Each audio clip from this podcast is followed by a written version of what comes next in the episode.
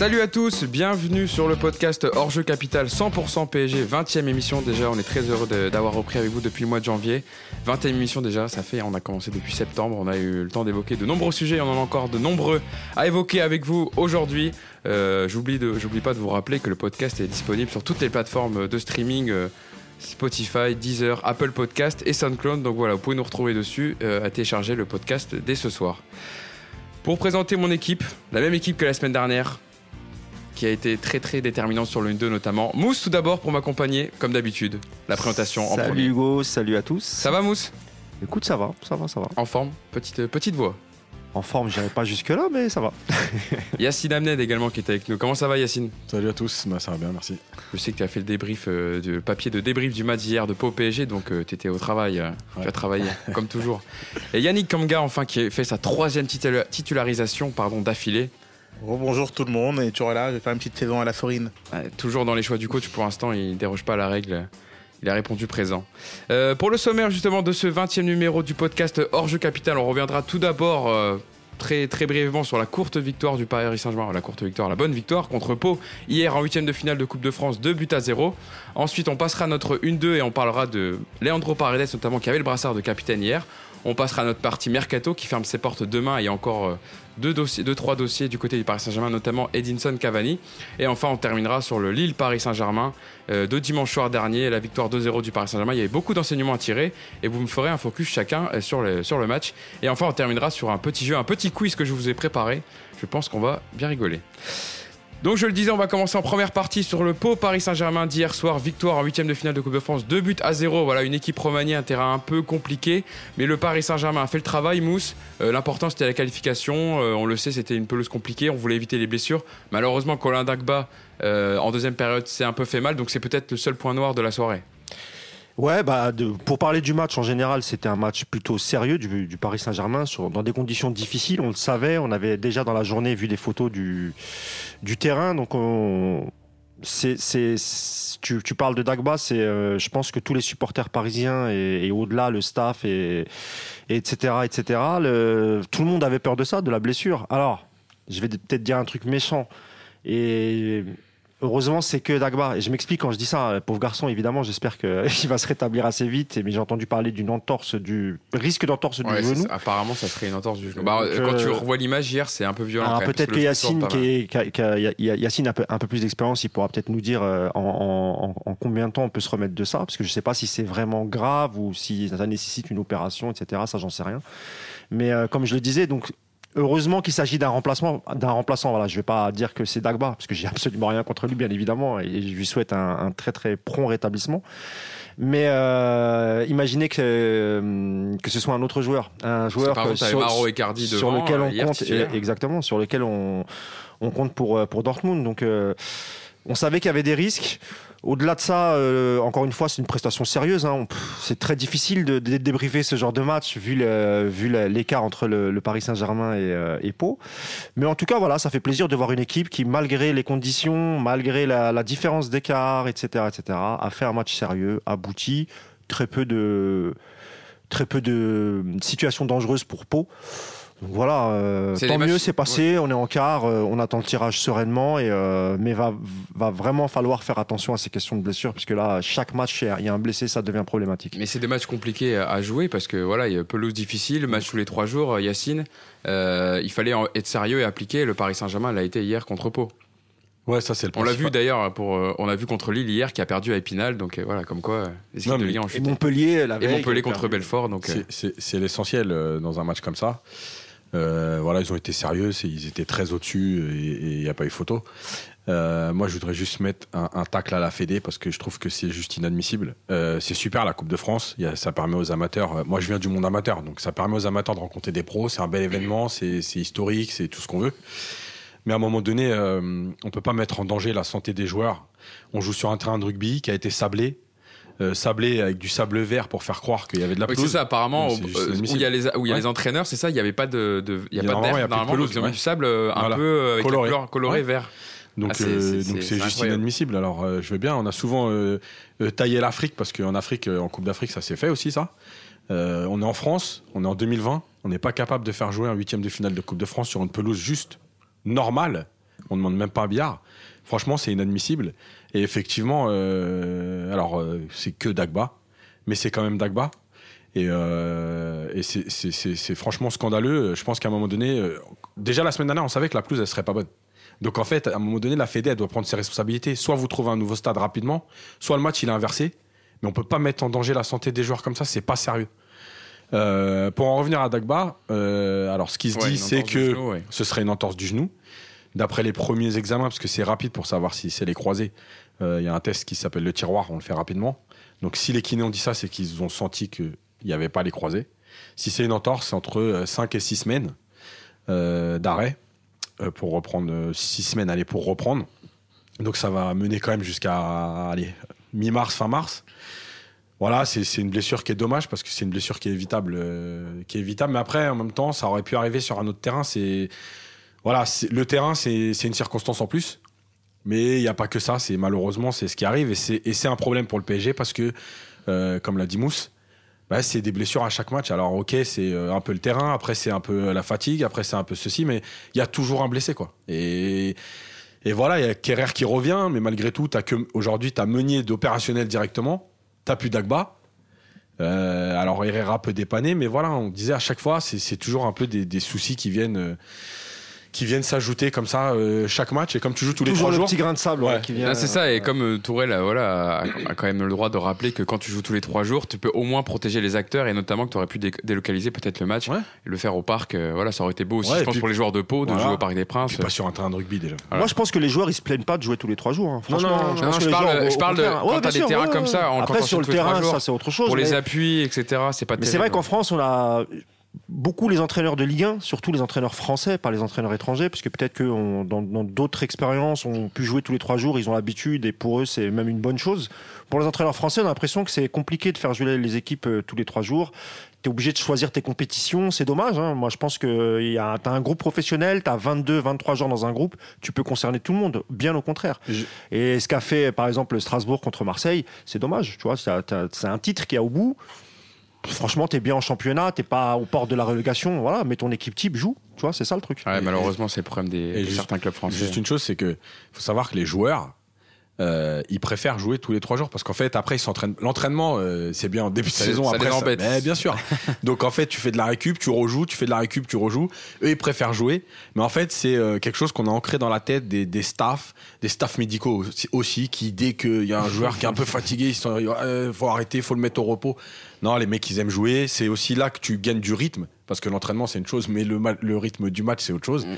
Et en fait, faut arrêter avec cette, euh, cette, cette idée reçue euh, qu'on peut pas jouer tous les Bah, trois jours. D'ailleurs, dans les autres pays, euh, on se pose pas J'allais dire, le meilleur exemple, c'est Liverpool en vrai. Ouais, là. bah en oui. ce moment, euh, ils jouent tous les trois jours et euh, ils courent comme des lapins. Quoi. Ouais, et eux, euh, t'imagines, Liverpool, ils avaient eu deux choses à jouer le mondial des clubs plus euh, le champion. Ils étaient un match de coupe, ils avaient à jouer contre Aston Villa, Ils il me semble, les jeunes, ouais. où ils avaient envoyé les jeunes, donc euh, eux aussi. Et ils n'arrêtent pas. hein. et ils plaignent font pas tourner.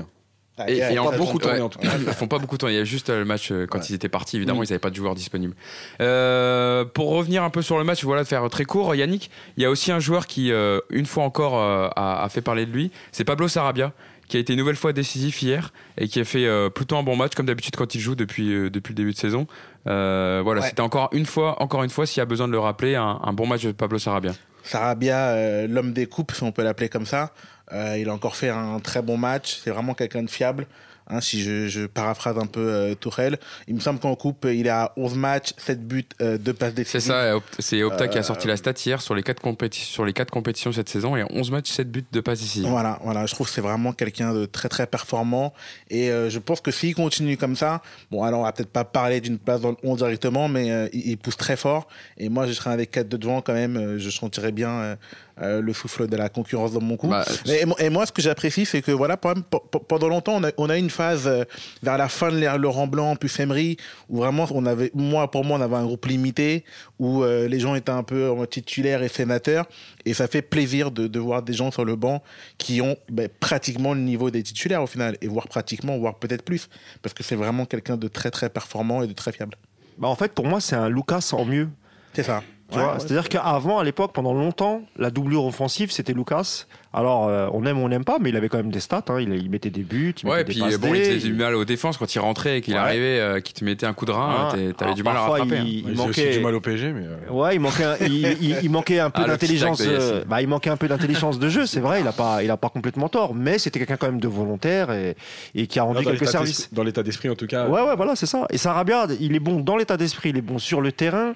Et, et vraiment, euh, on, peut, on peut lire quelques commentaires. T'as as, beaucoup de supporters, j'en en parlais en off avant de démarrer, qui se posent la question. euh, Sarabia, Di Maria. euh, moi, j'adore Ouais, Di Maria, De attention. toute façon, hein, c'est le poste. De toute façon, Sarabia, c'est le poste de Di Maria qui Mhm. convoite. euh. Bah, disons que, disons que c'est bien vu d'avoir pris Sarabia parce que Di Maria doit 31, il va peut-être sur ses 32, il faut préparer l'avenir. Sarabia, il a 27 ans, il me semble. Donc euh, non, c'est- terrible de pouvoir compter sur un, sur un joueur comme lui qui est pour l'instant un joker de luxe, mais qui est amené à, à prendre de plus en plus de responsabilités, à- à mon avis. Et à ce prix-là, aujourd'hui. Et en plus, moi, ce qui me plaît, c'est ah qu'il il lui faut peu pour être décisif. Mm. Il a les gestes justes, euh, il est précis, à droite devant le but, euh, ses passes sont dosées et propres, et c'est vraiment quelqu'un de fin, euh, techniquement et d'adroit. Ça qui est vraiment très intéressant. Ouais. Ah, il est aux portes du 11 pour moi. hein. Il tape Ouais, à la en porte. ce moment, il- euh, c'est vrai que. Bah, on en parlera justement d'un autre aussi qui tape à la 11 du porte, Leandro Paredes, qui À la a le 11 du Porte. À la porte du Euh, Ah, non, mais- voilà. non, mais lui, il tape pas, il doit être dedans, en fait. lui. Désolé, désolé. Rappelle-nous ce que t'as bu hier soir déjà. Non, et à quelle heure t'es rentré Désolé, c'est- je suis un peu malade, donc c'est aussi pour ça qu'il explique que j'ai une Ah, voix un peu. euh, la genre. Hugo, l'autre alcoolique notoire. mais Lui, ça, c'était c'est- pas coronavirus, c'est Corona tout court. Ça, on dit. Non, mais moi, j'ai pas la grippe ni le coronavirus, hein, vous inquiétez pas. C'est bien, on peut, on peut compter sur ses amis. Quand on a des amis comme ça, on n'a pas besoin d'avoir d'ennemis. hein. Non, je le disais, on parlera de Leandro Paredes dans le 1-2 tout à l'heure, euh, justement, euh, qui a fait un très bon match, qui avait le brassard hier. Et il y avait une image sympa d'ailleurs quand, euh, à la rentrée de Marco Verratti en deuxième période, où Leandro Paredes a voulu lui redonner le brassard, du coup, et Verratti a dit non, non, non, vu ton match, tu le gardes, tu termines le match avec. Donc c'était une image assez sympa aussi du match d'hier. Le Paris Saint-Germain, donc, qui est qualifié pour les quarts de finale et qui pourra retrouver, donc, je vous dis la liste des, des qualifiés pour l'instant. Épinal qui a battu Lille, Lille qui gagnait 1-0, qui s'est fait rattraper par, par l'équipe d'Épinal. Belfort qui a battu Montpellier, donc ça fait déjà deux, deux équipes de Ligue 1 euh, sorties. Il y a également Rennes, Marseille qui s'est qualifié hier soir, Dijon, Saint-Etienne et le Nice-Lyon de, de ce soir. On verra du coup qui, qui sera qualifié, mais voilà, ça fait encore euh, pas mal de, de concurrents sympathiques. On espère euh, peut-être un déplacement ou un, que Paris recevra. Il y aura le tirage au sort, je crois, c'est 20h45 ce soir, il me semble, hein, sur, Ouais, tout le sport. en direct France sur, 3, sur ouais. France 3. Euh, du coup, on, on verra ça, on en parlera justement euh, jeudi prochain dans le podcast. On va passer à notre 1-2 justement, je vous en parler de Leandro Paredes hier de son match, donc il tape à la porte du 11, voilà, c'est mieux comme ça, dans ce sens-là. Euh, et cette question cette semaine, vu la très bonne prestation de Paredes encore hier et depuis de, de- de plusieurs matchs, doit-il être incorporé dans le 4-4-2 contre Dortmund? Alors c'est une vraie question parce qu'on le sait, voilà, Idrissa Gueye est un peu en méforme en ce moment, il a eu du mal à retrouver son niveau depuis le match contre Madrid. Euh, Verratti évidemment est, est indéboulonnable. Donc est-ce qu'il a sa chance au vu des matchs? Euh, Cette fois-ci, Mousse, tu seras arbitre sur ce duel vu que tu, tu as tendance à perdre les points. On a dit cette semaine, on te met arbitre, donc au moins tu es sûr de ne pas être déçu. Voilà. Yannick, Yannick, toi tu défends le oui. Euh, pour toi, il faudra incorporer euh, Paredes. Yacine le non. Qui veut commencer? Cette semaine, tu... À toi l'honneur. Allez. Ah, Mayweather. Yacine et les bons princes. Yannick, tu as une minute, comme, euh, comme chaque semaine, pour défendre tes arguments, pour défendre le oui. C'est parti. D'accord, pour moi c'est très simple, c'est le bon moment et euh, c'est le bon adversaire. Euh, c'est le bon moment pourquoi? Parce qu'on sait très bien que le PSG a très peu de matchs en fait où il peut vraiment se juger euh, par an. On sait que c'est trois ou quatre et c'est pas en mettant Va- euh, euh, Verratti Paredes en championnat qu'on aura euh, des, des quelconques informations. Pour moi, il faut le tenter, il faut le voir. Euh, c'est à nous d'imposer euh, notre rythme contre Dortmund et c'est vraiment le meilleur moment. C'est pas en quart ou en demi-finale qu'on va tester euh, des choses et non et tester cette association là. C'est pour ça que je parle de bon moment parce que c'est un match qui est assez important, mais au final c'est vrai qu'on a les traumatismes des années précédentes, mais c'est pas non plus euh, on a- on n'affronte pas non plus un grand d'Europe euh, dans le sens où c'est pas le Bayern, c'est pas le Real, ça reste Dortmund. Et quand même on doit pouvoir avec le groupe qu'on a euh, imposer un peu notre façon de faire les choses. Et je trouve que euh, Paredes tout simplement c'est le jeu, c'est voilà c'est le jeu vers l'avant, c'est une touche de balle. Et c'est aussi quelqu'un capable de couvrir beaucoup de terrain, de récupérer, de mettre de l'impact. Donc pour moi ça se tente, c'est à voir et c'est maintenant qu'il faut le faire. Très bien, Yannick, on a entendu tes arguments. Euh, Yacine, toi aussi, tu as une minute pour répondre aux arguments de Yannick. C'est parti. Pour toi, c'est le non. Non, non, malheureusement, mais euh, non, parce qu'en fait, euh, tout simplement, Paredes aujourd'hui, ses références au très haut niveau, au PSG, c'est quoi? Galatasaray. Une équipe qui était déjà éliminée, et voilà. Donc aujourd'hui, il n'y a pas de référence. Le mois de décembre, il fait un bon mois, mais, mais c'est contre des équipes moyennes. Euh, malgré tout, euh, Gay, par exemple, il a une référence, c'est le match du Real, même si c'est son plus gros match, mais en tout cas, il a cette référence-là. Euh, Il y a aussi une question d'automatisme. Gay, il a joué beaucoup plus de matchs avec Verratti. Paredes, Verratti, ça a pratiquement jamais joué ensemble. Euh, je suis pas persuadé que ce soit le moment de le tester sur Dortmund. Et je pense qu'il y a aussi des indices, c'est que euh, Lille, c'était un test, et c'est Gay Verratti qui, qui ont joué. Et je pense que, en fait, la décision finale, le match de Lyon, ce sera la vérité. C'est-à-dire que si c'est Gay, bah, ce sera Gay à Dortmund. Mais je pense que malheureusement, en fait, c'est que Paredes, Verratti, ça n'a pas été assez testé pour le tenter comme ça d'un coup. On n'est plus là pour faire des tests. Très bien, très bien Yacine, on a écouté tes arguments aussi euh, pour défendre le non. Mousse, tu connais euh, ton rôle, le rôle d'arbitre, tu dois juger de qui, de Yannick ou de Yacine, euh, remporte ce duel. Alors pour toi, il faut mettre Paredes euh, dans ce 4-4-2 contre Dortmund ou pas? Bah, en fait, euh, Yacine, il... Donc, moi, tout le monde sait que j'adore Paredes. Pas de problème là-dessus. Ah, moi, je milite, je milite pour qu'il soit, pour qu'il soit au, au- au milieu de terrain. Après, l'argument d'Yacine, il est bon. C'est-à-dire que c'est vrai que tous les matchs importants, euh, quand Gay était disponible et Verratti était disponible, et contre Marquinhos, il y avait aussi Marquinhos aussi, il faut pas, faut pas l'oublier. Parce que là, on dit, euh, parce qu'il on est parle de parce qu'on sait 2000, pas, en voilà. fait, ouais. Mais s'il revient, est-ce qu'il le fera jouer? Ouais, est-ce que c'est Il y a aussi cette question. J'ai j'ai une petite question, Non, moi. non, Est-ce non, que non, c'est écoute-moi bien. qui doit être titulaire ou c'est ce que, Non. que va faire Tourelle? C'est Non, non, c'est Parce fini. que là, on dirait, on, on cherche ce que va faire Tourelle. Non, non, non, mais- Attends, l'arbitre étale ses arguments. Voilà, ferme-la. Voilà. Là, c'est pas à Attention, on reste poli dans ce podcast. Non, non, euh, non, non, non. Il n'y a pas de politesse, c'est rien du tout, tu la fermes. Je crois qu'il l'a encore en travers de la gorge, le point pas accordé il y a deux semaines d'avoir perdu ça se venge, ça se venge, hein, hein. Non, non, je vais donner le point à Yacine et je vais m'expliquer pourquoi. Parce que moi, je suis un vrai, vrai, vrai. Je milite vraiment pour, euh, pour Paredes. Mais l'argument du temps de jeu, il a, fait mouche, en fait. C'est-à-dire que là, euh, c'est le match le plus important euh, de la deuxième partie de saison. J'ai bien dit de la deuxième partie de saison, en espérant qu'il y en ait, qu'il y en ait d'autres. Mais comme, c'est, comme il y a un traumatisme ces trois dernières années, est-ce qu'on peut se permettre, comme l'a dit Yacine, de faire des tests? Alors, soit il mettait Paredes depuis décembre, et là, il enchaînait les matchs. Évidemment, euh, mais encore une fois, hier, même si c'est Pau, il fait un match, et les dernières sorties, elles sont plutôt plus que correctes. Donc évidemment. Mais là, qu'est-ce qui se passe? Il est titulaire dans les petits matchs. Tu vois? Donc on sait maintenant à peu près ce que veut faire, euh, ce que veut faire Tourelle. C'est-à-dire qu'il va. Je pense pas qu'il le mette à Dortmund, sauf s'il change son schéma. Ça veut dire qu'il repasse sur un 4-3-3 parce qu'il joue à l'extérieur et il sait que cette équipe de Dortmund, elle peut faire mal. Alors si il fait ça, alors moi oui, je suis, je suis pour qu'il soit le troisième. Mais s'il reste sur ce schéma en 4-4-2 avec simplement deux milieux, Verratti, Paredes, je pense que là, il n'y a pas assez de complémentarité et je pense qu'on prendrait un risque. Donc, je donne le point à, à Yacine, mais encore une fois, j'aurais voulu que ça se fasse beaucoup plus tôt. Et là, à ce moment-là, j'aurais dit oui à 1000%. Donc, voilà. De toute façon, si ça reste dans le 4-4-2 comme ça, ouais, à part si tu repasses en 4-3-3, mais ça m'étonnerait que Tourelle maintenant change alors qu'il est lancé avec ce Eh dispositif. ouais, quoi. c'est ça le. Ah, alors, Ouais, puis je pense que si, c'est si Marquinhos est disponible, ce sera Marquinhos Verratti en plus. mais, mais attention, parce ce que. serait quand même un sacré coup pour Gay parce que. Je suis pas sûr de ce que tu dis parce que quand tu vois les derniers matchs d'Icardi, même si pour moi il n'est pas fautif, mais force est de constater qu'il a très peu marqué ces derniers matchs. Est-ce que Tourelle en- peut lui parler en lui disant écoute Mauro, moi match aller je te mets pas titulaire parce qu'on est à l'extérieur, il faut qu'on sécurise, il faut qu'on sécurise le milieu, etc.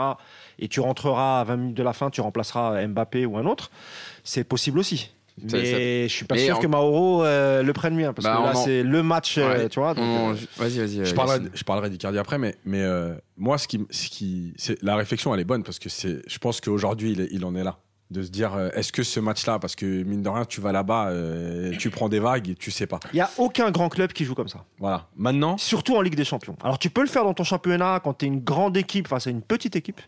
Mais honnêtement, vous pouvez prendre tout le truc. Tu joues pas à à une compétition comme la Ligue des Champions avec simplement deux milieux. Ça va beaucoup trop vite. Le, le- le foot de 2020, c'est pas le foot d'il y a 20 ans. Ça va trop vite. Maintenant, maintenant le problème là-dessus, c'est que euh, le foot, c'est beaucoup mental.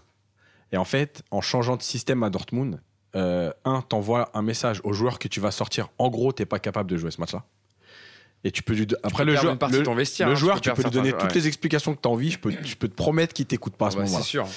Et, euh, la deuxième chose, c'est que tu envoies un message à ton groupe. En gros, on, on- le 4-4-2, c'est super machin et tout. Mais aujourd'hui, on n'est pas assez solide pour faire ça. Donc je change. Ouais, mais il y a l'argument du match à l'extérieur, Ouais, Yacine. mais Oui, c'est- oui. non, non, ouais, mais ça serait il- logique. Il peut enfin, plus ce que- changer, il peut plus revenir Ce que en je veux dire, ce que je veux dire, l'argument, il, Bah, l'argument, il plus, est logique, Si on prend la logique que vous venez de, ce que, ce que vous venez en plus tous les deux d'exprimer dans ce 2 c'est que des choses ont été travaillées depuis un mois, des choses ont été mises en place, et de la même façon que Paredes, pour vous, peut pas être inclus, eh ben, tu peux pas trop revenir en 4-3-3, ça serait un mauvais signal. Un peu comme, Oui, comme il faut- Yacine. il a installé ces choses, Qu'est-ce qui va se passer jusqu'au bout. là, là, Thomas Tuchel, il va, il va regarder tous les matchs de Dortmund jusqu'au Mm. 18, ce qui est normal. Il va travailler, etc. L'équipe elle est en train de changer. Il y a Emre Can peut-être qui va signer. Ouais, ouais. Tu as peut-être, euh, comment il s'appelle, le défenseur euh, qui, qui va peut-être partir. Je sais Akanji que Lyon, Akanji, c'est pas encore, il y a, il y a rien À de fait. avis, hein. Mais vrai, en tout cas, il est placé vendu- sur la liste des transferts. ils- comme ils ont vendu Julian Weigel, à mon avis, ils vont le garder. Ils ont plus que Zagado et Hummels. Après, euh, ça me paraît compliqué qu'ils le lâchent à Kanji. Mais... Peut-être que Brandt, il sera pas là, oh, il sera peut-être pas au milieu, peut-être il mettra Delaunay et peut-être pas Brandt au milieu de, terrain, oui. de l'année pardon, euh, qui, a plus un profil euh, défensif et l'autre est Mm. plus un milieu relayeur. Donc voilà, tu, tu sais pas comment l'équipe elle va, elle va Mm. tourner parce que si Dortmund fait carton sur carton jusqu'au 18 et que effectivement au milieu il sécurise un peu plus euh, l'ami Favre, eh ben ça va peut-être donner à, à réfléchir à, à Thomas Tuchel. Tu peux pas prendre le risque d'arriver à l'extérieur simplement avec un milieu avec deux, deux et dont un fait 1m65, euh, tu vois. Ah, surtout que le point fort de Dortmund, c'est quand même, son milieu de terrain est quand même très très performant parce que tu joues à, souvent, il joue en, quand tu joues en 3-5-2, t'as quand même, ça te fait au moins 3-4 joueurs au milieu de pas terrain. qu'il connaît cette équipe par cœur. Voilà, euh, et c'est des hein, joueurs, en fait, euh, en plus surtout, ils ont c'est des ailiers qui bouffent pas tellement la ligne, qui rentrent beaucoup dans l'axe, ils permutent, donc ça peut provoquer beaucoup de déséquilibre. Surtout comme on sait que le PSG, quand on sait que le PSG, dès qu'il a un peu de pression, il subit un peu, euh, peut craquer. euh, Parce que qui vous dit que Favre va jouer c'est fort. en 3, euh, 4-3 ou 3-5 3-4-3, C'est possible qu'il joue avec une défense à ça, 4. On va voir. Il, il- il peut aussi faire un 4 un 4-3-3. On sait pas. Peut-être que oui, faut- faudra voir. Que- évidemment, faudra- peut-être que lui va sortir une surprise de dernière minute avec une compo un peu inédite, parce que c'est le PSG en face. hein. Tu sais que les mecs ils défendent pas trop devant, même si c'est mieux maintenant. Il, y a plein de- il peut avoir plein de réflexions, donc écoute, on verra. Mais, euh, mais c'est vrai que là, au niveau de la complémentarité, malheureusement, euh, Ouais. Verratti et Paredes, ils ont pas assez joué ensemble. Quoi, tu vois. C'est vrai que c'est, ils ont assez peu de matchs référence ensemble, et c'est vrai que si là contre Lyon, comme le disait Yacine, il remet Ouais, Gay Verratti, ça voudra dire ouais. vraiment que c'est définitivement Ouais, mort. ce sera validé. Parce que Marquinhos, N'oubliez pas que Lille, non, était la dernière équipe invaincue à domicile et il a mis. euh, c'est ça. Lyon, c'est le dernier Gay. gros test. Après, Ouais. après c'est fini. Voilà. Bon, je pense qu'on a été complet sur Leandro Paredes. On aura l'occasion, je pense qu'il rejouera des, des matchs ici là quand même Paredes parce qu'il y a beaucoup de matchs, notamment euh, ce quart de finale de Coupe de France. Il y a un match de Ligue 1 la semaine prochaine en, en milieu de semaine contre Nantes mardi, il me semble, euh, au stade de la Beaujoire. Ouais, Donc effectivement, il y aura encore des matchs à jouer. On passe désormais à notre partie mercato sur le PSG. On reviendra sur les dossiers Cavani et Kurzawa, mais tout d'abord. Euh, on va revenir sur le, le cas du jeune, euh, jeune défenseur du, du Paris Saint-Germain, Moussa Sissako, qui a été prêté au Standard de Liège. Et justement, euh, nous avons un expert pour nous en parler, pour nous parler de ce transfert au Standard de Liège prêté au club belge. Sacha Tavolieri qui est avec nous en, en liaison. Comment ça va Sacha? Ça va très bien. Bonjour Hugo, bonjour Mousse, bonjour à tout le Je monde. précise que tu es consultant en foot belge pour le groupe RMC Sport. On t'a vu notamment pendant la Coupe du Monde 2018 parler des exploits des, des Diables Rouges. Ouais, bah, ici, j'espère qu'ils vont encore en faire des exploits durant l'Euro. hein. Ça- Sacha, Sa- Sacha avait le seum. Ouais, oh là là, va, quelle vieille expression quand même. Quelle Bon, vieille expression. On est, on est content, on est content de t'avoir avec nous, Sacha, parce que tu vas pouvoir nous parler justement euh, de ce transfert, de ce deal, parce que c'est un peu intervenu comme ça. euh, Mhm. on- n'était pas trop au courant de- des circonstances du transfert. Donc déjà, Ouais. tu peux nous, nous dire depuis quand euh, le transfert, euh, enfin depuis quand le Standard s'intéresse au cas de Moussa Sissako? Je le rappelle qu'il a 19 ans et qui est un pur produit du centre de formation du PSG international espoir malien. Rappelle son poste. Oui, bien, bien qui est défenseur qu'en central en de fait, formation. euh, si tu veux, Hugo, le, à la base, ce dossier-là ne devait pas euh, se, faire. Il a été, euh, si tu veux, mis en conséquence d'un autre qui malheureusement a mal tourné pour le Standard. Je m'explique. Si tu veux, initialement, le Standard avait un troisième défenseur central sur lequel il comptait, puisqu'il comptait le, prolonger. C'était un jeune de l'académie euh, du Standard qui s'appelle Dimitri La- Lavallée, qui était en fin de contrat. Et en réalité, bah, il n'avait pas vraiment besoin de Moussa Sissako à ce moment-là. Sauf que. Attends, Sacha, Sacha, toute- Sacha. Attends, parce que ça grésille, on va reprendre. Attends. Vas-y, reparle pour voir. Ouais, tu m'entends? Ouais, Ah, tu, peux, tu, tu- tu peux rep- tu, tu peux reprendre à- là, là où je t'ai interrompu, parce que ça grésille en fait. Ouais, on avait, on, on- ça, ça faisait un, un grésillement. Ouais, bien sûr, il n'y a pas de souci, t'inquiète. Ah, tu veux que je te Euh, relance? Donc, ça, tu- ça va, vous m'entendez Ouais, voilà, c'est bon. Vous Là, bon. bien Ouais, tu nous parlais, du coup, va. tu nous parlais du, du jeune qui devait prolonger normalement. Oui, c'est ça, exactement. En fait, initialement, Moussa Sissako, il n'était pas du tout prévu dans les, plans euh, euh, de, la, direction du, standard. Aujourd'hui, euh, ils se sont retrouvés, entre guillemets, face à un, vrai problème. C'est-à-dire que le jeune en question de l'Académie du standard, qui s'appelle Dimitri Lavallée, il comptait beaucoup le, prolonger, il comptait sur lui, ils lui ont fait plusieurs offres. Et puis finalement, ce jeune-là qui était défenseur central, qui était troisième défenseur, bah, il est parti, il a signé à Mainz en fait cet hiver. Alors il continuera évidemment jusqu'à la fin de saison avec le Standard, jusqu'à la fin de son contrat, mais après il ira signer dans le club de Mainz en Bundesliga. Et donc le Standard a dû se trouver de manière assez rapide des défenseurs centraux, est arrivé sur la table du directeur de recrutement Benjamin Niquez, euh, notamment des, toute une série de dossiers, dont le dossier de Moussa Sissako. Euh, J'ai tendance à penser, en tout cas c'est ce qui se disait du côté du standard, que le, Paris Saint-Germain ne comptait pas l'utiliser euh, du tout en équipe première euh, cette, cette année, et c'est ce que le standard lui a proposé. sachant que Moussa Sissako est le petit frère de Abdoulaye Sissako, qui est lui-même un joueur de Zulte Waregem, donc en, première, en première division belge. Euh, et en fait, tout simplement, son arrivée était facilitée parce qu'il avait déjà quelqu'un dans la famille. Euh, Mais est-ce qu'il était euh, particulièrement suivi par le standard avant ça ou, ou c'est vraiment parce qu'il y a eu urgence et qu'il fallait vraiment prendre une décision et c'était la décision la plus facile, on va dire? Non, je pense que c'était une vraie opportunité de marché qui s'est présentée au standard. Je pense que c'était pas un joueur qui était suivi. Euh, euh, C'est-à-dire que le chef de recrutement étant français, parisien, euh, mmh. il connaît, il connaît très bien le milieu, le milieu de Paris et, et les jeunes euh, parce qu'il a des contacts notamment avec des personnes à, au, au, Paris Saint-Germain. Donc en l'occurrence Benjamin Niquez ici, ancien joueur du standard mmh. et français. et il, quand on lui a proposé cette opportunité, évidemment, il a, il a sauté dessus, mais c'était vraiment une espèce de conséquence à, euh, le, au, au, dossier que je vous ai raconté, donc celui de Dimitri Lavallée. Euh, Sacha, j'ai une autre question pour toi. Donc, euh, Moussa Sissako, il a été euh, visible en, en, Youth League notamment. Je pense que c'est aussi pour ça que mm -hmm. le Standard l'a repéré. Est-ce qu'il y a une possibilité, parce qu'on le rappelle, il est prêté avec une option d'achat, est-ce qu'il y a ouais. possibilité qu'il reste à long terme ou c'est plutôt un prêt pour combler un, un manque? Non, non, en fait, euh, c'est une manière de préparer l'avenir. Pourquoi? Parce que euh, le Standard a un, un, jeune international belge U21 qu'il souhaite vendre, qu'il a racheté quand même à 12,6 millions d'euros. Le Standard n'avait jamais dépensé une somme pareille l'été dernier. Il s'appelle Zinho Van Esden. Euh, il venait de l'Inter Milan et ils ont racheté tous les droits du joueur. Donc aujourd'hui, euh, c'est une évidence que Gino Van Esden, pour équilibrer les comptes du Standard, sachant que la saison du Standard n'est pas bonne, hein, donc euh, le Standard est éliminé en Coupe de Belgique, éliminé en Coupe d'Europe, euh, lutte pour euh, une place dans, entre guillemets dans le, ce qu'on appelle le, les playoffs 1 en Belgique, donc euh, les six premières places pour participer euh, à la deuxième partie du championnat. c'est très intéressant pour préparer l'avenir parce que Zinho Van Eusden va être amené à, à, quitter le club dans les, dans les prochaines semaines, en tout cas après le, le mercato, donc enfin pendant le mercato estival, pardon. Donc du coup, Évidemment que Moussa Sissako aura une carte à jouer, mais à long terme. Il ne doit pas s'attendre à beaucoup de temps de jeu et je pense que lui-même hein, n'est pas totalement prêt à ça. Euh, selon moi, je pense que euh, être titulaire au standard ou jouer des matchs au standard de Liège, euh, ça implique beaucoup, beaucoup de pression. Il va falloir savoir la gérer. Ouais, ça, ça regrisille un peu, ça regrisille. Et, ça regrisille tu m'entends? Ouais, ça regrisille. ah, sur, ta, sur, tes dernières phrases, là, ça va mieux. Euh, dernière petite question et après Sacha on arrête. Euh, je voulais savoir parce que le Standard, est-ce que c'est une équipe qui aime faire jouer les jeunes? Est-ce qu'il a de la il a, la possibilité d'être à long terme et de, prendre rapidement sa place dans la défense centrale?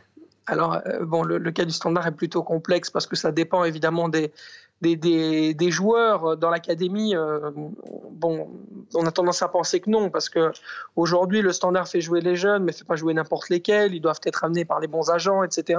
Mais ici, le cas de Moussa Sissako est tout à fait particulier. C'est un joueur qui arrive avec une réputation, euh, qui a 19 ans, qui doit à terme remplacer un autre grand espoir, donc je l'ai dit, Signo Van Eusden, qui partira certainement cet été du côté de la Première Ligue et pour beaucoup d'argent.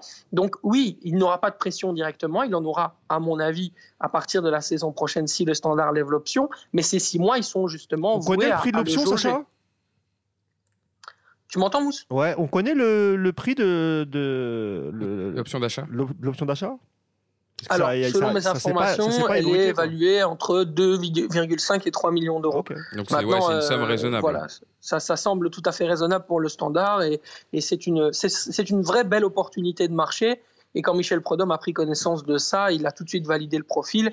On est quand même, pour vous rappeler, dans un club qui a pour entraîneur euh, un directeur sportif, un vice-président et euh, une personne au sein du conseil d'administration payée en titre action. Donc, ah, les joyeusetés de la Belgique. Et voilà, il a, il a, quand même énormément de pouvoir. Donc, D'accord. il décide un petit peu s'il va jouer ou pas. Mais normalement, il n'y aurait aucun problème parce que justement, Dimitri Lavaline, lui, ne jouera plus jusqu'à la fin de saison à cause de ce problème en interne. Comme ça, vous avez tous les petits détails. Ah bah écoute, euh, merci beaucoup Sacha, on a, on, a, on a, bien pris note. On suivra ça de près, évidemment. On regardera du côté de la Belgique pour voir s'il joue un peu, évidemment, en, bon suiveur du PSG.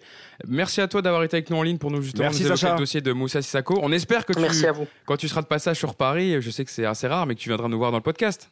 Oui, mais bien sûr, mais c'est pas si rare que ça. C'est juste que je sais que tu es un agent d'administration. Je, sais, je sais. un homme mais, mais, c'est vrai qu'effectivement, il faut que je me libère pour vous. Je, je, vous jure que je vais le faire. Allez, je me dans cette émission, je le promets, je vais me libérer et je vais vous donner un peu de temps et on, on va on va la faire cette eh émission. Eh ben, c'est noté, Sacha. Merci beaucoup, Sacha Tavolieri, d'avoir été avec nous en direct. Avec plaisir, avec grand plaisir. À bientôt, ciao. On referme la parenthèse sur euh, Moussa Sissako. Merci à Sacha d'avoir été avec nous pour nous parler, pour nous évoquer le dossier. On passe désormais euh, au dossier Cavani qu'on a longuement traité la semaine dernière. Alors voilà, on est euh, J-1 avant la fin du mercato qui ferme ses portes le, 31 janvier et toujours pas de Cavani à Atlético Madrid. Donc on parlait la semaine dernière, on disait que le deal pouvait possiblement se faire, on parlait des possibles remplaçants. Mais Mousse là, à l'heure actuelle, apparemment ça bloque parce que le PSG ne veut pas lâcher en dessous de 20 millions d'euros et l'Atlético n'a pas les finances pour se payer Dinson Cavani. Bah en fait, on a l'impression de, de, faire un, un, flashback à l'été 2019 avec Neymar. Tu vois, c'est-à-dire que honnêtement, mi-août, tous les Parisiens se disent c'est impossible que Neymar reste. Il a été trop loin dans ses déclarations. Enfin, il avait rien dit, mais je veux dire sur l'entourage, les allers-retours de la direction barcelonaise, les rendez-vous. On se dit mais quand même, c'est pas possible. Et là, c'est pareil pour Cavani en fait. C'est-à-dire que quand les premiers mecs, quand les rendez-vous ont eu lieu à la factory, quand, on, a, su vraiment que ça a négocié, que Cavani avait demandé à partir, bah on s'est dit attends, euh, c'est inespéré. Le mec a 32 ans, il y a plus de 15 millions à récupérer. C'est impossible que le PSG dise non. Bah, en fait, euh, on a l'impression qu'on se dirige vers ça en fait. C'est-à-dire que moi, je trouve ça curieux parce que le PSG a toujours quand même besoin de renflouer les caisses. Et l'argument de dire mais on veut on veut pas euh, renforcer un concurrent, je le trouve un peu bizarre. Bon, d'abord, t'es pas sûr de tomber sur l'Atletico en quart ou en... il faut d'abord les passer. C'est putain de huitième, tu vois. Euh... On sent la rage. Non, non, mais c'est vrai. C'est-à-dire que t'es pas passé, mais eux non plus. souvent, j'entends des commentaires. Non, mais les commentaires. Non, mais disent... pour se rencontrer, il faut quand même beaucoup que de les deux passent. bien sûr. Il faut que les deux se qualifient. Et, évidemment. Donc là, on a on a l'impression qu'on se dirige vers un, un statu quo jusqu'à jusqu'à demain à minuit. Mais euh, moi, pour l'instant, honnêtement, j'ai pas d'infos si ça. Euh, alors, les, choses que je sais sur ce dossier, c'est que son frère est très très énervé. Il est vraiment très très énervé parce que pour lui, il comprend pas. Il reste six mois de contrat. Euh, c'est Walter, son Ouais, Walter, hein. voilà, qui, qui, fait aussi office d'agent. Et, pour lui, il comprend pas parce que ça fait six ans qu'Edinson est, au club. Il, a, il est meilleur buteur. Il a rendu quand même pas mal de services. Il a fermé sa bouche pendant deux ans. Il a joué sur un côté. Euh, bon, eux, ils comprennent pas. Ils, disent pas que le PSG ne facilite bah pas le, dossier. Bah non, non, non, ils comprennent pas. Ils disent euh, qu'est-ce qu'on a fait pour, pour, pour mériter ça, en, gros, tu vois. Maintenant, on connaît Leonardo. Hein. il a fait exactement la même chose avec Neymar. Il a laissé espérer, espérer, espérer. Puis à la fin, il a fermé la porte tout est possible encore jusqu'à demain. Simeone met vraiment la pression. c'est ce, qui, ce qui ressort des infos en ah Espagne, notamment aussi euh, pour citer l'équipe qui disent que, que par l'intermédiaire de Diego Simeone, l'Atlético fait vraiment le forcing parce qu'on l'a vu encore. L'Atlético a fait un pitre, un piéteux 0-0 euh, ah en championnat, un piètre, pardon, excusez-moi, j'en perds les mots avec avec la maladie.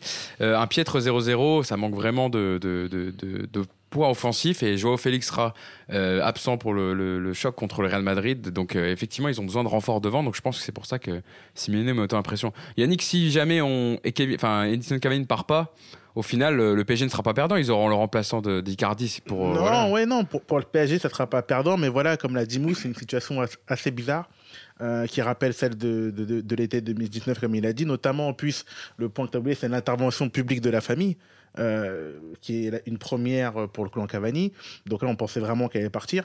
Alors la question c'est bien dans quelles conditions, comment il va se réadapter, euh, le coach, les partenaires. C'est un peu bon. Je sais qu'avec le public, il y aura sans doute pas trop de problèmes parce qu'il est bien aimé, mais c'est vrai que euh, c'est une situation qui est un peu ambiguë et, et, et c'est pas très non plus euh, PSG de de- de- d'acheter, oui, mais de vendre comme ça euh, au dernier jour, c'est ça m'a l'air un peu compliqué. Donc aujourd'hui, c'est un dossier qui est quand même assez assez bizarre à voir. Sachant en plus que hier, j'ai cru entendre maintenant en plus qu'il y aurait même un problème entre le clan Cavani et l'Atlético sur le contrat. Euh, apparemment. Ah, j'ai a pas vu ces infos euh, sortir, ouais, mais écoute, c'est, euh, C'était dans Marca. dans Exactement. Marca Ouais. Apparemment, il y a un petit problème maintenant entre. Ah, s'ils commencent à s'engueuler entre eux, ils ont pas fini pour faire le lien. voilà, c'est assez- c'est assez Déjà qu'il faut convaincre Leonardo. Mais, mais moi, je pense qu'il y, a- il y a- il y a deux choses. La première, c'est que Leonardo, il a, il a un prix dans sa tête. Et euh, en fait, en dessous. Euh, c'est 20 ça- millions et pas- Autour de 20 millions, Ouais. voilà. Euh, la deuxième chose, c'est que. Alors, je comprends l'histoire de l'humain, euh, des efforts et tout. Euh, J'ai toujours un problème avec ça parce que. Alors, il n'y a pas de problème euh, sur l'humain parce que moi, j'aime aussi ce côté-là et tout. Mais, malgré tout, en cours de saison, la reconnaissance, tout ça, on peut pas jouer là-dessus parce que quand Cavani a prolongé son contrat une première fois, euh, ils se sont pas dit à un moment donné, peut-être que le coach change et il l'aime plus. Non, nous, on va signer 3 ans pour prendre 11 millions d'euros par an. Donc, c'est facile à un moment donné de sortir l'argument humain, mais quand il a fallu parler finances, euh, t'as pas parlé d'humain. C'est-à-dire que si t'aimais si, si fort le PSG, pourquoi t'as pas pro- prolongé aux mêmes conditions? Donc voilà, donc c'est toujours un peu pareil. euh, on sort l'humain quand ça nous arrange, et puis après c'est du business. La vérité, c'est que c'est que du business. Voilà, ça c'est clair. Les supporters, c'est autre chose. hein. Je parle de, du football, du PSG et de sa direction. C'est que du business. Voilà, il n'y a pas de reconnaissance à avoir. Euh, t'as payé très cher. Euh, t'as donné un très gros salaire à un joueur pour qui t'apporte. Il a fait son métier. Tant mieux pour tout le monde. Lui, il aura marqué le PSG malgré tout par ses buts, par son comportement, etc. Ça se finit pas si bien que ça. Voilà.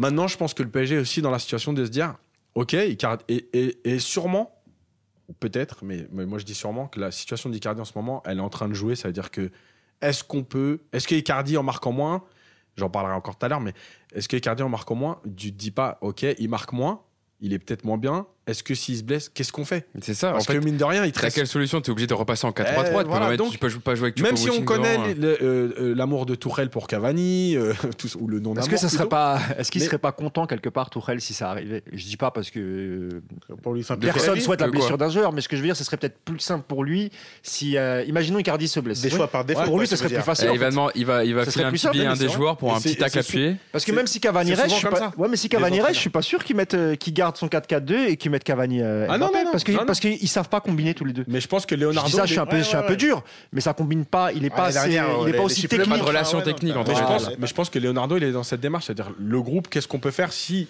Tu vois Si.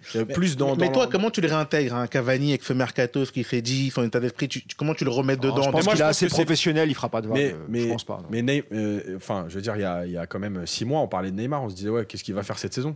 C'est-à-dire que. Ah, mais Neymar, alors c'est différent parce que Neymar, tu le réintègres titulaire. On sait, mais Non, non, mais il a ok, beau vouloir mais- partir, il revient et c'est de, Oui, nouveau ta, situation. ta pièce maîtresse. ouais. Il est de nouveau, il a pas le choix un peu entre guillemets. Mais Cavani, tu, quoi, il repart dans l'ombre? Enfin, Non, comment, mais tu, je comment pense- tu le réintègres Mais je pense que malgré tout, Cavani, c'est pas le genre de, de joueur à faire des vagues. C'est-à-dire qu'il prendra ce qu'il y a à prendre. Il sait que dans, dans 4 mois, il est en fin de contrat. De toute façon, il, Il a raison, Yacine, c'est différent parce que dans sa tête, s'il reste, évidemment, il sera triste les 24-48 premières heures. Mais ensuite, il se dit bon, là, je- dans le mois, championnat se termine mi-mai. il, il est pas malheureux non plus. au Voilà, PSG, après j'ai hein. la Copa, j'ai la Copa América Mhm. et ensuite je réintègre mon nouveau club, que ce soit à Madrid ou un autre. Il a quand même la euh, possibilité de signer libre en juin. C'est pas donné à tout le monde, à tous les joueurs. voilà, Hugo, il a raison quoi. Les mecs, attention, ils sont pas au goulag quoi. Ils Ouais, touchent, ça va, euh, touchent je- plus d'un million d'euros net par mois. Ça sera cool, une hein, hein. déception certes, mais il va reprendre le, quotidien, les entraînements, les Pour comparer, c'est pas Rabiot.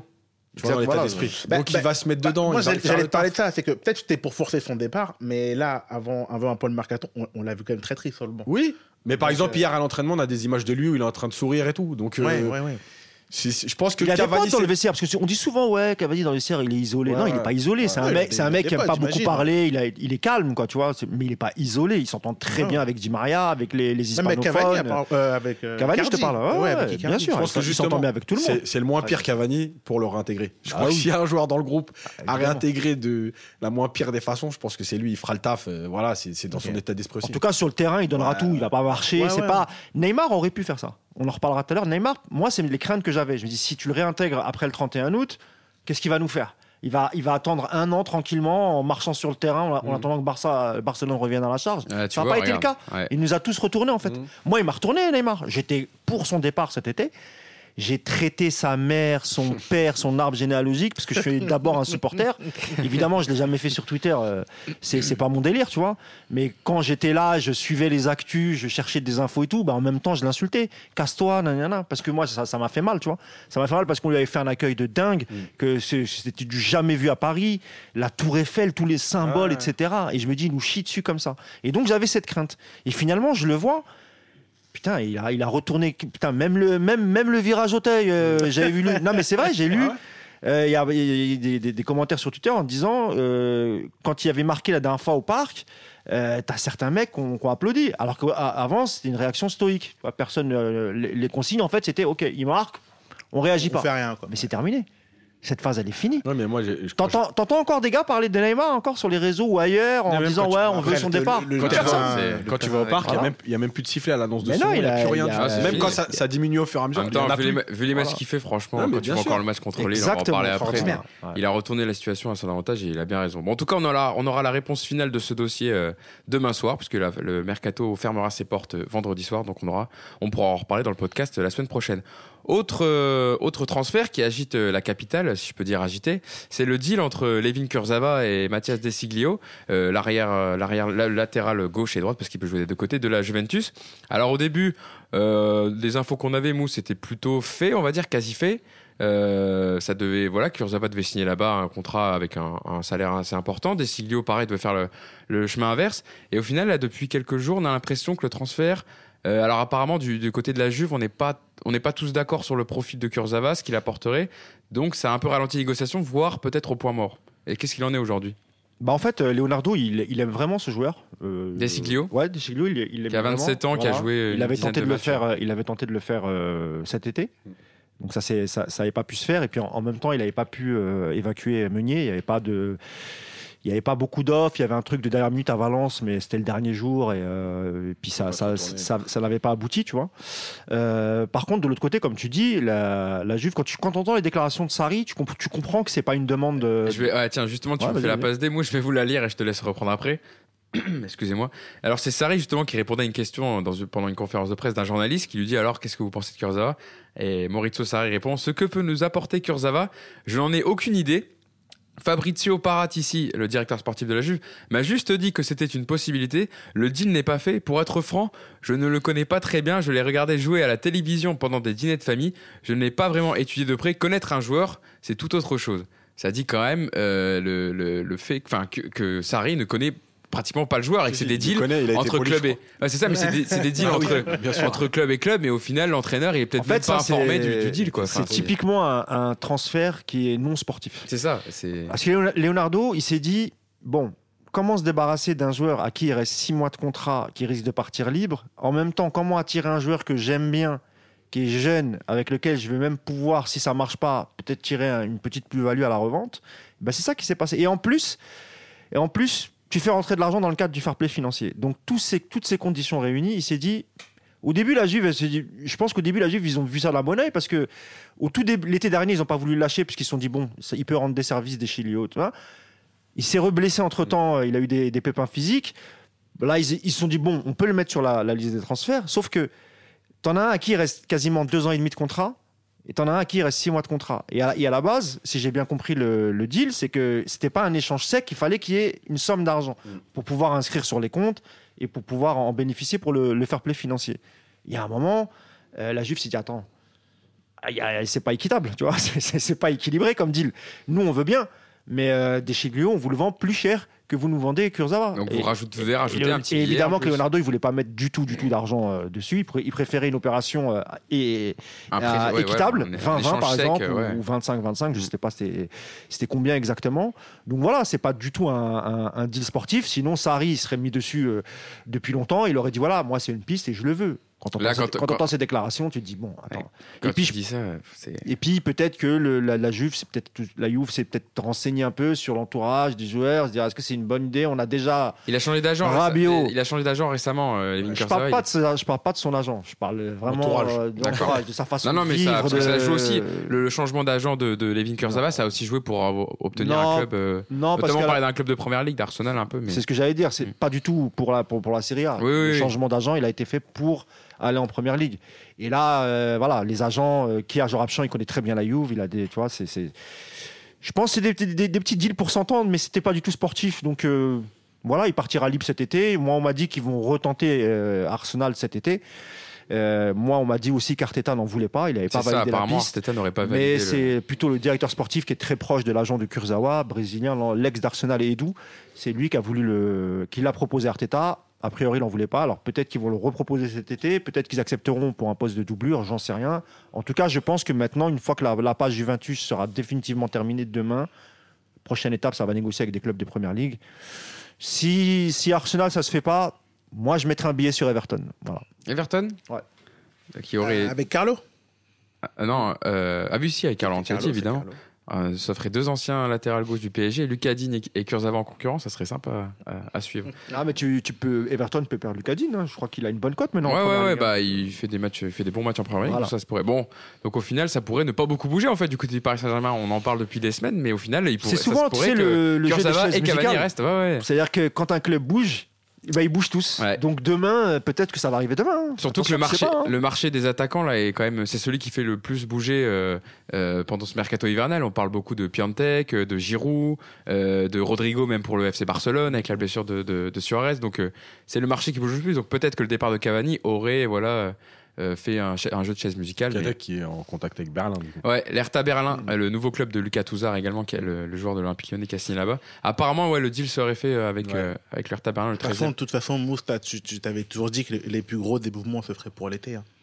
Ah ouais, final, non, l'hiver, l'été prochain, pas- on aura l'occasion d'en parler. prévu vraiment là. pour alors, cet L'été prochain, ça va vraiment, vraiment bouger. Et peut-être même des mecs qui sont arrivés cet été qui repartiront aussi sec. hein, donc, euh, ouais. Bon, on, Les ref- retours. On referme no- notre page mercato, donc qui prendra, euh, qui, prendra fin demain soir, donc la fin du, mercato hivernal. On passe désormais à notre, quatrième partie, Lille PSG, euh, la victoire du Paris Saint-Germain de dimanche dernier, deux buts à zéro euh, face à Lille avec un doublé de Neymar, dont un premier but magnifique avec le, cette double passe avec Verratti qui avait ajusté Mike Maignan. Alors voilà, ça fait déjà, on est déjà à J plus 4 du match, mais je vous ai demandé de revenir sur chacun de faire un, un focus sur le match parce que c'était quand même un match très intéressant en enseignement. Euh, dans plusieurs euh, compartiments. Mousse, toi, tu as choisi de, de- de choisir euh, Neymar, voilà, qui a fait un match euh, stratosphérique pour, pour le- vraiment le détailler, mais il a, il, a, voilà, il a marqué les deux buts, il a été omniprésent et ça a été peut-être le, c'était l'élément le plus, dé- enfin, le plus important des quatre de devant. Quoi. Bah voilà, En forme, on, on avait déjà au préalable parlé un peu de Neymar et de son nouvel état d'esprit. Bah, c'est exactement ce qu'on a vu à, à Lille. Tu vois, il est, il est là, il a rangé les troupes, il parle, il communique beaucoup sur le, sur le terrain. Tu le vois parler. euh, tu te demandes, tu, tu, il y a un moment, tu te dis putain, mais en, fait, tu te rappelles la- la- l'année dernière, on avait eu ce débat. euh, je parle des supporters parisiens en général. Ouais, ça serait bien de filer le, capitaine à Neymar pour lui donner des responsabilités. Et, et bah, quand je l'ai vu contre Lille, il avait l'attitude d'un capitaine, vraiment. Et euh, que ce soit sur le que ce soit sportivement, que ce soit dans la, gestuelle, dans les paroles, euh, tout ce qu'il a fait sur le terrain, c'est lui le leader technique du Paris Saint-Germain cette année. C'est le meilleur joueur de l'effectif et de loin. Euh, moi, je suis très très content qu'il ait retrouvé un peu ce sourire qu'on avait perdu euh, depuis de- l'été 2017 où quand il est arrivé, on était tous tombés sous le charme avec son sourire. Il, était heureux d'être à Paris. Puis après, euh, les événements, on les connaît. Première embrouille avec Cavani, etc. Et puis après, ça a été que ça quasiment jusqu'à jusqu'à l'été dernier. Donc non, non, moi je suis content de retrouver Neymar. C'est ce type de joueur qui vous fait gagner des matchs en Ligue des Champions. C'est pas Mbappé, c'est pas Icardi, c'est pas Di Maria, c'est Neymar. C'est lui le notre numéro 10, notre leader technique. Il illumine la Ligue 1 de ses gestes. Franchement, encore Le- une le- fois, franchement, moi qui étais but, pour son départ, hein. Moi qui étais contrôle pour son fait, départ hein. cet été, je suis quand même bien content qu'il soit resté. Ah ouais. Parce que je me dis, quand tu l'entends parler, même des déclarations d'après-match, et quand tu vois son attitude sur le terrain, tu sens que cette année, il fait pas semblant. Elle tu sens que cette année, voilà, il est, il est déterminé. Euh, il, a, il a mis des choses en place. Par exemple, tu vois, il a dit à ses sponsors, voilà, pas d'anniversaire cette année, on va se concentrer sur le sportif. Alors attention, hein, il le fait dimanche prochain, il me semble, dans une boîte, dans un, club privé comité, à, ouais. à, à Paris.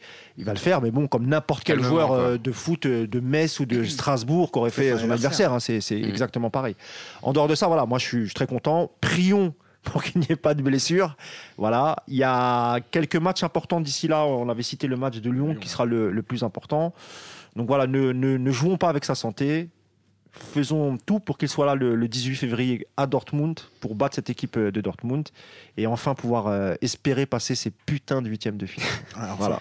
Ah, C'est vrai que quand- euh, Neymar est à ce niveau-là, c'est quand il est au top Ah, de sa forme euh, physiquement, c'est- un joueur. Enfin, c'est peut-être le. Pour moi, c'est le troisième meilleur joueur du monde derrière Messi Ronaldo, mais je sais Bah, pas. si- Techniquement parlant, ce qu'il fait, tu vois, la, la- la rapidité dans ses gestes et les, les gestes qu'il invente parfois aussi. Parce qu'on dit qu'il brode beaucoup, mais efficaces. franchement, ils sont souvent efficaces non, quand même, efficaces. Et, et ce qui fait plaisir, c'est qu'il fait jouer les autres. Quoi. C'est ça qui fait Exactement. Ouais, ouais, ouais. Il sait pas, lui, lui contrairement à Mbappé, c'est pas un croqueur. Non, non, Voilà, c'est c'est pas un croqueur. c'est Et pas Icardi, aussi, c'est pas un croqueur. hein. Franchement, le match, le, le match que tu, qui, qui fait hier, c'est pas un super match. Ouais, il fait beaucoup de passes. Mais le, le deuxième but, ça arrive euh, sur une. euh, Bah justement, c'est, bah, tu me fais la, la passe D. Euh, Yacine, toi, tu as choisi de faire un focus sur Mauro Icardi. Alors voilà, Moussa en, en parlait un peu.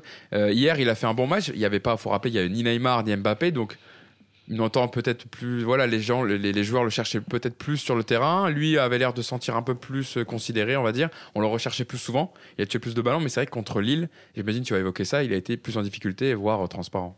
Mais en fait, c'est toujours le problème du, foot d'aujourd'hui, c'est-à-dire qu'on parle que de stats. Ouais, il a pas marqué depuis 4 matchs, euh, c'est grave, ouais, ouais, on s'est enflammé trop vite et tout.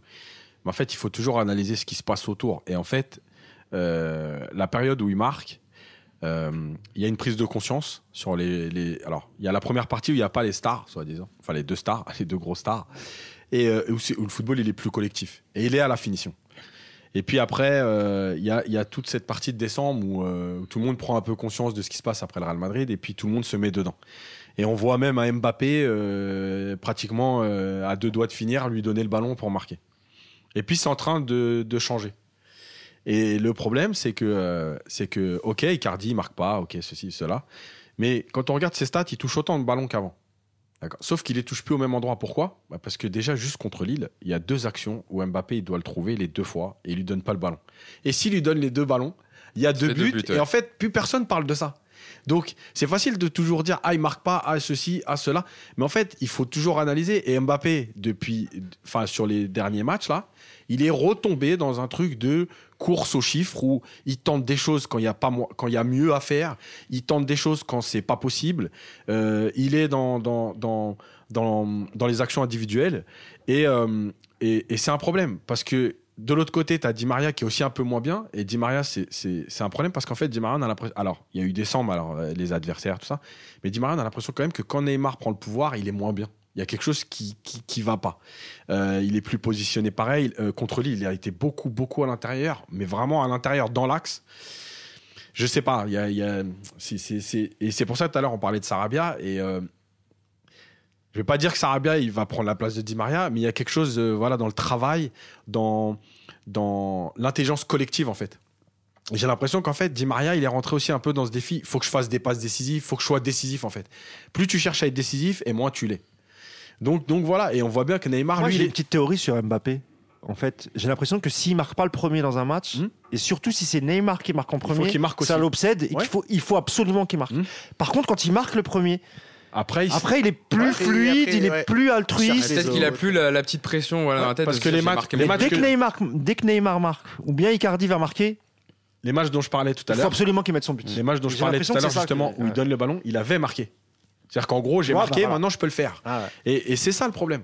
Et, et, et dans, les, dans les gros matchs, alors évidemment contre Lille ça passe parce que, parce que tu es au-dessus, mais, euh, mais euh, on voit bien par exemple que Neymar il n'est pas dans cette démarche. Neymar il élimine, il a, en plus il, même lui il a essayé de le faire marquer justement, il lui donne 2-3 ballons euh, euh, voilà, pour aller finir. Et en fait le problème c'est que quand on... Là ok ça passe contre Lille, mais quand, quand on va être dans un vrai gros match où il va pas falloir se rater, déjà c'est une chose, et la deuxième chose c'est qu'est-ce que ça peut créer avec Icardi? Voilà. Parce qu'Icardi, on le voit que au mois de novembre, j'en avais parlé de l'énervement. Là, il est sorti à Lille, il était Ouais. énervé. Vous avez vu comment il a acheté Hmm. son manteau de, Et donc- de- de rage Il était Moi, énervé je, de son je l'avais dit il y a Je pense qu'il- 3-4 semaines déjà, ça va commencer à le saouler. Ouais, donc je vais- pense qu'il était énervé de son match et aussi de, le- je pense, de- Ah, du fait qu'on évidemment. l'ait pas beaucoup Ah, je cherché. crois qu'il est sorti en plus juste sur une action qu'il a pas eue. Voilà, juste euh, après, ouais. Je pense aussi. Parce que Mbappé et Neymar sur le côté pas. gauche, ils ont vraiment tendance à en faire parfois un peu trop. Ouais, ouais. Tu sais, des remises ça de une, deux, des remises de ouais. une, deux, des remises de une, deux. Et puis lui, il est là, il Il attend. est comme ça, il est planté dans la je pense que Mauro, euh, c'est un mec, il aime bien le jeu direct. Tu vois, deux, trois touches, et puis il faut, Ah que, la balle, elle, soit, elle, elle arrive dans les 16 mètres. Or, les autres, ils s'amusent. Et surtout, le pire, c'est quand t'as deux, trois buts d'avance. Et que t'es déjà. Ah, là, et, terminé, et il reste là, 30 tu les as minutes. perdus, hein. Ah, les mecs, bah ça y est, c'est C'est- fini. En fait, les mecs, ils redescendent un peu plus bas, ils jouent entre eux. Et puis le Ouais. pauvre Mauro, s'il veut toucher des ballons, il est obligé de, de pour remonter ça, un peu plus haut le il touche, des, Ah oui. il touche les ballons dans les zones de terrain ou pas dans la surface Mais notamment. si tu le donc, euh, cherchais systématiquement, Mais il serait peut-être à 20 buts déjà, euh, Mauro. Je termine, il y a deux trois déviations et là où on voit sa qualité technique, c'est-à-dire que contre Lille à un moment donné, il vient extérieur du pied, il fait Mais une oui, déviation. Enfin, c'est trop propre, c'est-à-dire que si Mais tu même hier sur le but de sur le deuxième but, de- le but de, euh, Sarabia. de Sarabia.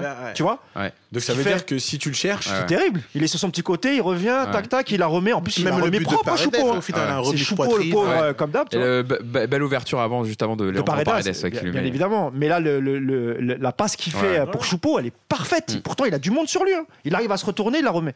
Malheureusement, Choupo, eh ben, il nous a fait une Choupo. Et puis euh, Sarabia qui a bien suivi derrière, Ouais. tu vois. Donc euh, non, non, Mauro, c'est euh, non, non, moi, lui, c'est pas un croqueur. Quand il est quand il est sur un côté, et récupère un ballon, il cherche toujours à, à la remettre au- à celui qui est le mieux placé. Et je pense que pour lui, en plus, une belle remise qui amène à un but, je pense que ça vaut autant qu'un but. Je pense parce qu'il ça fait partie de son jeu, c'est de marquer, d'être dans la surface, d'être là au bon moment. Mais ces remises techniques là, il le faisait beaucoup déjà à l'Inter. Mm. Et je pense que quand il arrive à remettre comme ça le, bon- le- le ballon au bon moment et absorber deux, deux défenseurs, je pense qu'il aime aussi se faire ce genre d'aviation. Donc c'est aussi pour ça que je pense qu'il il était frustré de son match euh, de, de dimanche contre, contre Lille. Yannick, toi, tu as choisi de faire un focus alors sur deux joueurs. Été sympa, je t'ai laissé, je t'ai laissé les deux. Euh, Abdou Diallo, euh, qui a été positionné arrière gauche euh, en l'absence de Juan Bernat qui était blessé, et de Kylian Mbappé qu'on a déjà Ouais, un peu donc euh, parlé. bon, je, je vais commencer sur Mbappé, on va évacuer parce qu'au final, dans tous les cas, tout a été dit. C'est que voilà, quand, quand dans un match, quand Neymar marque le premier, ben lui, il, est, il court un peu derrière, der- derrière son but. Donc voilà, je voulais un peu parler de ce côté un peu individualiste qu'il a vu à Lille. Donc on va évacuer, ça, ça a été dit.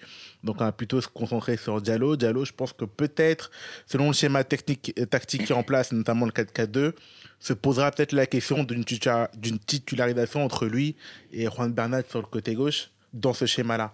Euh, voilà, c'est quelqu'un qui Tu veux qu'on fasse à une deux?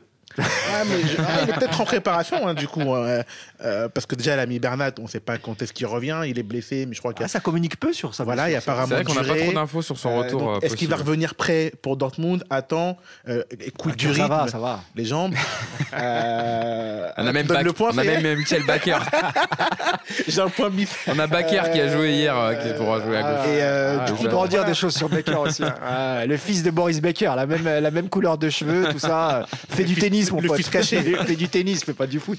Ah, il, il fait du foot caché aussi. ouais, et donc non, Diallo, voilà, Diallo c'est sérieux, Diallo c'est solide. Euh, c'est un peu le, cette méthode qu'on appelle à la Deschamps, hein, quatre défenseurs centraux.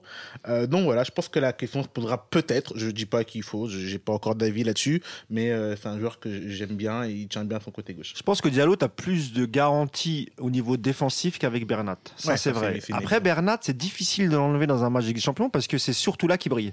C'est. Non, mais c'est vrai. On sait qu'il est tous les- décisif depuis la- dans les matchs avec des champions. depuis qu'il est au Paris basket, c'est un Saint-Germain. clutch player. on peut Exactement. pas trop, Depuis euh, qu'il est au Paris, même la campagne de la saison dernière, hein, il était Ah ouais. très, très efficace. Contre Naples, il avait marqué notamment. Ah, cette année, euh, je- il plante, euh, il met pas un but cette année aussi. Euh, Contre Galatasaray, il en met pas un Ah, me il- semble. en tout cas, en tout cas, tous les matchs Le qu'il match fait. retour, hein, pas le Voilà. match aller, Après, parce lui, que Bernat, c'était il- Cardi. défensivement, moi, je le trouve parfois, Bah, de toute façon- euh, de toute c'est un peu De compliqué. toute façon, quoi, on tu vois. sait, on sait ce qu'on perd et on sait ce qu'on gagne en mettant Bernat. Bernat, ça portera beaucoup dans le 4-4-2 parce qu'il dé- il dédoublera, il apportera une solution en plus. Mais défensivement, si tu veux un peu justement bloquer, euh, surtout que t'as que deux milieux de terrain, Abdou Diallo, il a ga- Ah, va- mais ga- valeur tu de, sécurité. Quoi, si je me de permets, tu viens de soulever le problème parce que justement, notamment contre Monaco, au parc au 3-3, on s'était dit que ça montait trop euh, et que les deux latéraux en même temps au devant dans un hein. 4-4-2 que c'était pas possible. C'est pour ça que je pose cette question. Après, moi, encore une fois, je suis pas pour que Diallo prenne la place. Comme l'a dit Mousse, Bernat, dans les gros matchs de Ligue des Champions, c'est un clutch player, donc pas sûr qu'il faut te le sortir. Je dis que peut-être que la question se posera. Elle se posera forcément parce qu'il il va manquer de rythme, Bernat. hein. S'il revient pas euh, d'ici ma- euh, mardi, le match contre Nantes, c'est ça? Ouais, bah il y a Montpellier euh, samedi. Ouais, et, Euh, et on, sera, match. on sera le quoi? Le 4-5 février. euh, Ouais. Samedi, on est le premier, donc ce sera ouais, le 4-5. Il restera euh, 13, euh, 13 jours, tu On vois. sera avant le le- 3 du Deux, coup, trois ouais. matchs, Lyon et Voilà. la, la Coupe de France. façon, Il restera donc deux matchs pour, pour, pour qu'il qu'il C'est se vrai, remette. il a Ça veut dire que s'il n'est pas là à Nantes, Non, mais à Nantes, il sera pas là. Eh ben, Parce- s'il à est Nantes, pas là à Nantes- Parce que la reprise de l'entraînement, ils ont annoncé début de semaine. eh Donc, ben, s'il n'est pas à Nantes, franchement, je suis pas sûr qu'il démarre le match peut-être Lyon, à. peut-être Ouais. Lyon dernière limite. Non mais le match, il y aura de l'intensité de dingue à Dortmund. Vous vous rendez pas vrai, compte Tu, mets un mec à deux semaines d'entraînement dans les jambes, qui a pas fait de match, pas de compétition. non, c'est vrai. c'est- dur, c'est très compliqué, très compliqué. C'est pour ça que Diallo mais- a une vraie, une vraie chance, euh, Ah mais une vraie possibilité il- de jouer, euh, d'être dans le 11. Il était sorti euh, Diallo au dernier match? Ouais, crampe. Heureusement. En, espérant que ce soit que Bah, ça. D'ailleurs, on n'a pas parlé. le match de Dortmund. Thi- Thiago Silva aussi, il est sorti, euh, il est sorti sur blessure contre Lille, donc on espère Ouais. que c'est pas très. Non, apparemment, c'est pas très grave, c'était de la précaution. ouais. Parce que Ah maintenant, dès qu'on a, dès qu'on voit un joueur regarder le banc en faisant ça, on s'alarme tous. En fait, c'est euh, une gêne au pubis. C'est ça. en ouais. fait, ça lui faisait mal, mais c'est pas, euh, enfin, c'est pas quelque chose qui doit t'empêcher de jouer, mais c'est plus, euh, ça Il y a des mal. infiltrations, je crois, pour ça. Ouais, ouais. Tu peux, ouais, Ouais, tu c'est plus douloureux, donc vaut mieux Ouais. euh, laisser Il passer. a De pas voulu forcer. toute façon, il n'y avait pas besoin. Il a bien fait de, de faire C'est juste parce qu'il a pas eu son rendez-vous pour prolonger. Ouais. C'est son, c'est son agent qui a dû lui dire Oui, tu te blèches. Tu te blèches à la 30e. Euh, on va terminer le podcast euh, avec, euh, avec un petit quiz, euh, comme on est en période de mercato. Alors, au début, je voulais vous faire un quiz sur le top 10 des ventes du Paris Saint-Germain.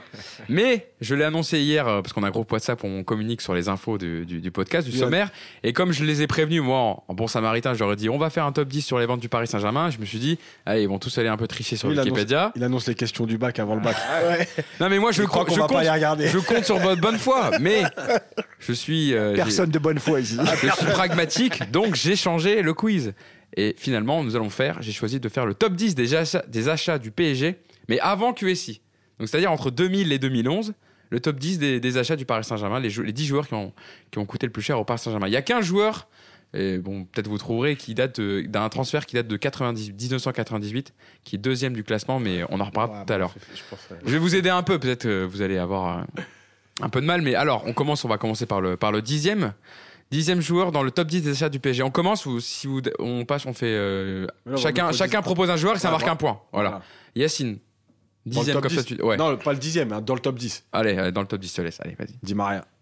Non, Non, c'est le top Ah, 10 il a des. tout compris. Ah ouais, Non, ah, mais si, si, il a dit Yacine- quoi Non, avant. QSI. avant Ah, QSI, ah, justement, bah, c'est ça trop facile.